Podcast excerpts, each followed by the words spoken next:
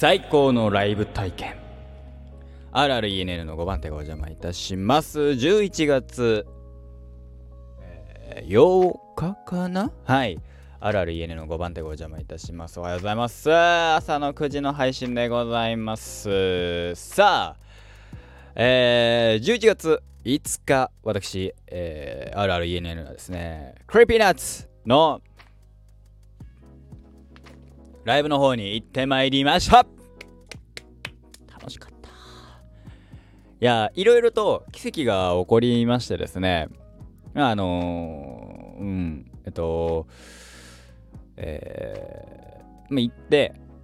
えー、行った先で出先でまああのね会場で友達と会っていろいろしゃあのした時にその友達が友達の席めちゃめちゃいい席だって僕はあの結構後ろの方、えー、1階席後ろだったんですよ。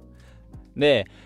あそこで見るのかなんて思ったらその友達が2枚持っててその来るはずの子が、えー、来れなくなって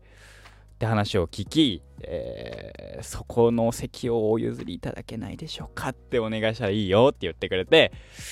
えー、なんと、えー、いいところで見ました。ありがとうございます。おかげでですね、あの、で、もう結構ギリギリだったから、僕のね、席を、えー、他の人にお譲りすることができなくて結局ねその席は空席になってしまったんですけど、うん、そこに関しては申し訳なかったなと思いつつもそれをいただけましてですねやったぜって思いました。はいありがとうございますと。はい今でえー、っとですねまあ今日話したいのはですねあのー、まあライブで結構面白かったすごい楽しかったんですけどえー、 Creepy Nuts のライブおそらくだけどいわゆるアンコールっていうのがないんだろうなっていうのをうんと改めて思いました。というのはえー、僕ライブ DVD 版の、えー、 Ensemble Play を持ってるんですけどその Ensemble Play 内でもアンコールの映像ってないんですよ、えー、あれは最えっとあれ？横割りかな？横割りのライブ映像だったと思ったんですけど確か。そこでもアンコールってなかった。アンコールがあったのはそれこそ1回目の武道館だったんですよね。で今回、えーまあ、2年前の武道館。で今回がまあ今回の武道館もアンコールあんのかなと思ったんですけどアンコールはなかったんです。で行った時にじゃあ改めてアンコール文化って何だろうっていうのをちょっと考察じゃないけどしたのでえー、そのついてのお話をさせていただきたい。まあ、ライブ自体は僕は非常に面白かったんですよ。めちゃめちゃ盛り上がったし、めちゃめちゃ楽しかったし、次の日筋肉痛になったしみたいなので、僕はもう大満足の、えー、何？えー、話に、大満足の、えー、体験だったんですけど、今回改めて、えー、考えた時にそのアンコール文化ってなんだろうなってちょっと思ったんですよ。っていうのは、えー、フリップサイドはちょっとごめんなあでも最後だったからあったと思うんだけどすいませんちょっと失念してるんですけど今まで僕が見てきたライブ DVD とかライブか、えー、行った会場を含めて、えー、ほぼ、えー、毎回アンコールってあったんですよ。例えば、東方神起、えー、ライブツアーウィズ、えー、ビギン、えー、ライブツ、えー、ウィズは DVD で見ました。ブルーレイか、ブルーレイで見ました。えー、ビギ上げ、劇場で、えー、現場で見ました。さあ、日産スタジアムの1日目、見ました。えー、ビギ上げ、そして Tomorrow、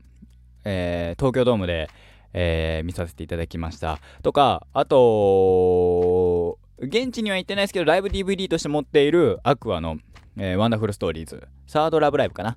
えー、も含めて、えー、見て、その中で、えー、ほぼ全公演、すいません、あの、あれが出演してるので、えっ、ー、と、フリップサイドは出演してるのでちょっと思い出せないんですけど、アンコールあったんですよ。で、アンコールある。って時に、えー、いろいろともうあるもんと思って言ってるからさあそれこそライブ DVD 見た時アンコールはないわけですよ。最後まで行って、えー、お辞儀して次のやつはあのメニュー画面に戻るから あの DVD とブルーレイとか見れば分かるってだけあのメニュー画面ね。あのチャプターリストとかがある画面に行くからないんだなって。別になくてもいいわけですよ。そもそもアンコールってなんだろうってちょっと思いましたね。はい。えー、っと要はロックスターのロックの現場とかでまだ興奮冷めやらぬからもう一曲聴かせてくれよっていうのが多分アンコールってものだよなっていう。わかりますか？そう。そうなった時にいやいい悪い別ですよ。いい悪い別としてまあロックでもアイドルでもえー、ヒップホップでも何でもいいんですけどこれじゃ帰れねえよ。もう一曲聴かせてくれっつってお客さんがとどまってとどまってえー、だからじゃあもうしょうがない。もう一曲やってやるよっつって出てくるのが多分アンコールじゃないですか。もともとの始まりとしてはね。でもじゃあえー、まあ本編やって終わります。でまあもちろんアンコールって始まるわけじゃないですか。手拍子で。最近は、ね、コロナだこの中だから声は出せないんでしょうけどパンパンってやるんでしょうけど。ってなった時にアンコールを準備してるっていう話じゃないですか。でもアンコールってごめんねメタ的な話になるからこれあの突っ込むとん？って思われるのかもしれないんだけどアンコールって本来本当にその、えー、やってる側はしょうがねえな、もう一曲やってやるよ。おめえらのためるな、みたいな曲だけど、用意してないものをやる。本来は。本来のセットリストからは漏れてて、用意はしてない曲をやるっていうのがアンコールだと思ってるんですよ。本来の系譜としてはね。ってなった時にじゃ、アイドル含めてアンコールが必ずあるってことはアンコール前提でセットリストって組まれてんのとかね。ちょっと余計なことをね。それこそさアンコールで出てきて出てってもう一回アンコールして出てきてくれるとかさ2回目のアンコールかあのお答えしますみたいなあったりするわけじゃないですか。っていうのを見た時にあれと。まあもちろんさ、えー、ライ、えー、アクアでも、えー、っと、東方神起でも、その最後アンコールで出てくる来る時って、あの、その時のライブ T なんですよ。ライブ T とかが多かったりするわけじゃないですか。ちょっと豪華版のね。だから、本当にラフな感じで出てきてくれて歌ってくれてるっていう風には見えるのよ。演出としてね。こういうこと言うとよくないんだろうけどそう。でもそのそもそもがアンコール前提として組まれてんのかなってちょっと思ってしまった。じゃあじゃあその原点に立ち返ってアンコールが Creepy Nuts なかった。2回とも。これ別に妬みとかそねみとかではなく別になくてもセットリストとしてはめちゃめちゃ完璧なんですよ。 Creepy Nuts ね。他はあの完璧じゃないみたいな言い方はしてないからね。そこだけあのご注意いただければと思うんですけど。まあ行った時それこそラ,、えー、ライブ DVD も見た、えー、今回の武道館も見た、えー、トータルしてあなるほどって。その意味がある。こここの曲順には意味があるとかいろいろある。あなるほどなるほどって思って見てはいたんだよ。見てたってか聞かせていただいたんだけどそこにじゃあプラスアルファアンコールって欲しかったかなって。あるもんだと思って言ってるしまあなかったらなかったらちょっと寂しいけどでもおかしいなって。満足度は高いわけですよ本編で。からまあライブ体験として。その良かったなって思うわけですよ。もちろんねエンドロール後にさちょっとさなんか次につながるさねえー、クリフハンガー的なものがさあるとね映画とかでもね嬉しかったりもするんだけどそういう映画ばっかじゃないよなっていう。最後の最後でもう一回なんか映像流れる映画ってそんなないよなって。マーベルはめちゃめちゃやるけどさ。それそういう意味じゃマーベルはそこがアンコールじゃないですか。エンドロールがあってアンコールアンコールっていうかまあ最後に次につながる、えー、クリフハンガー的な、えー、ね映像があって「えー、〇〇リターンウィルリターン」とか書いてあるっていうのがよくあるっていうのも含めてそこはねあれだけど映画で考えた時にエンドロールで綺麗に終わる映画はもちろんあっていいんだろうな。ってだからこそ俺が今まで見てきたのが割とそなんかアンコール前提としたえー、最後の最後のエンドロール後の映像もなんだったら映像になんか2回に分けて映像流しちゃうよっていうのをばっかり見てたからこそなんかあいやなないっていう新鮮さとあなくても全然ライブってのは面白いじゃん。成立するんじゃんっていう、えー、ちょっとした発見でしたね。僕自身は。非常にだからなくてああ残念だったなとか思っ全く思ってないですね。うん。あったらあったで嬉しいでしょうけど。あやっぱやらねえんだなっていうだけ。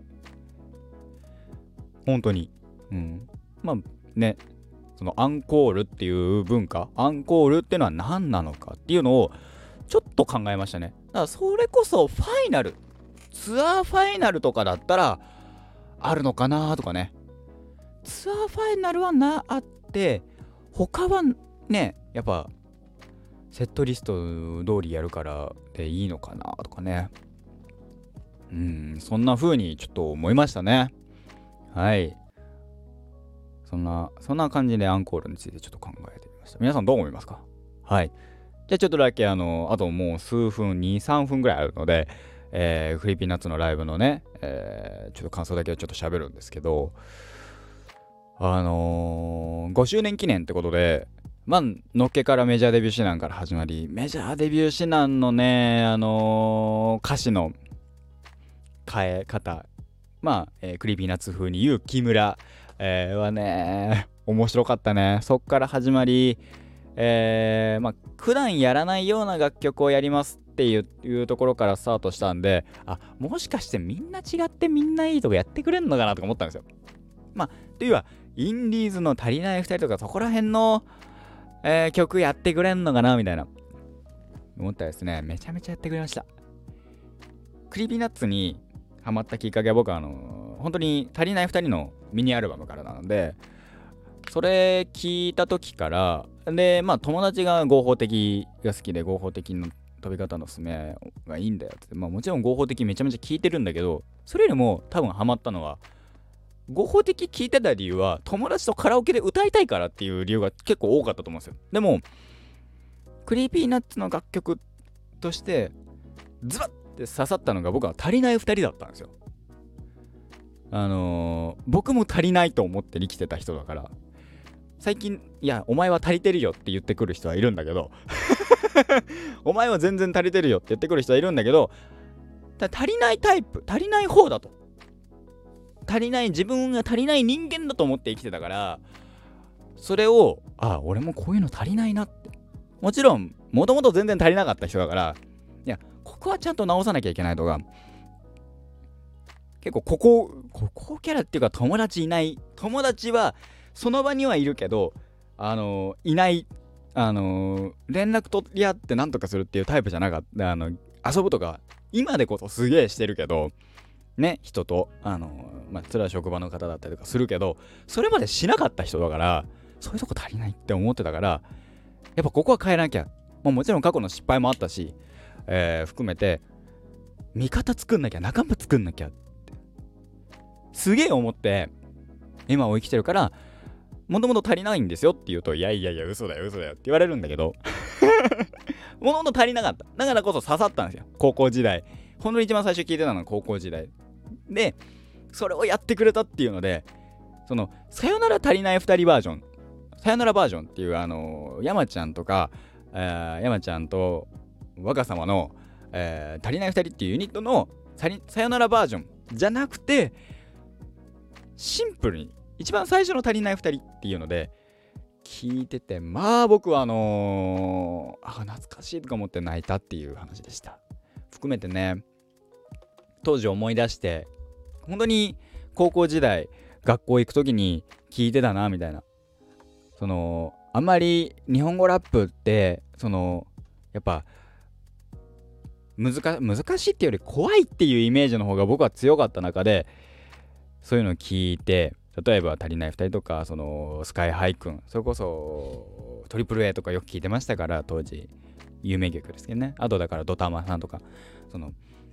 ヒップホップラップラップの歌詞のラップの中でもあのー、ねえー、めちゃめちゃそのヒップホップその不良的なものじゃないおしゃれな、えー、感じなものって割と近いものってあるんだなっていうところからそれとその頃ずっと聞いてたっていうのもあって改めて非常にね感慨深いものがありまして足りない2人と合法的飛び方のすめやっていただきまやっていただけて僕は非常に満足でしたね。ねえまたねそのヌエとかかっこよかったねどっちとか。シラフで水郷もやってくれたからね嬉しかったですね。刹那とか。うーん。で、えー、トレンチコートマフィア15歳デジタルタトゥーの流れはさすがに鉄板です。めちゃめちゃかっこよかったですと。はい、そんな感じでございました。ありがとうございました。はい、アンコールについてね、皆さんが思うことありましたら、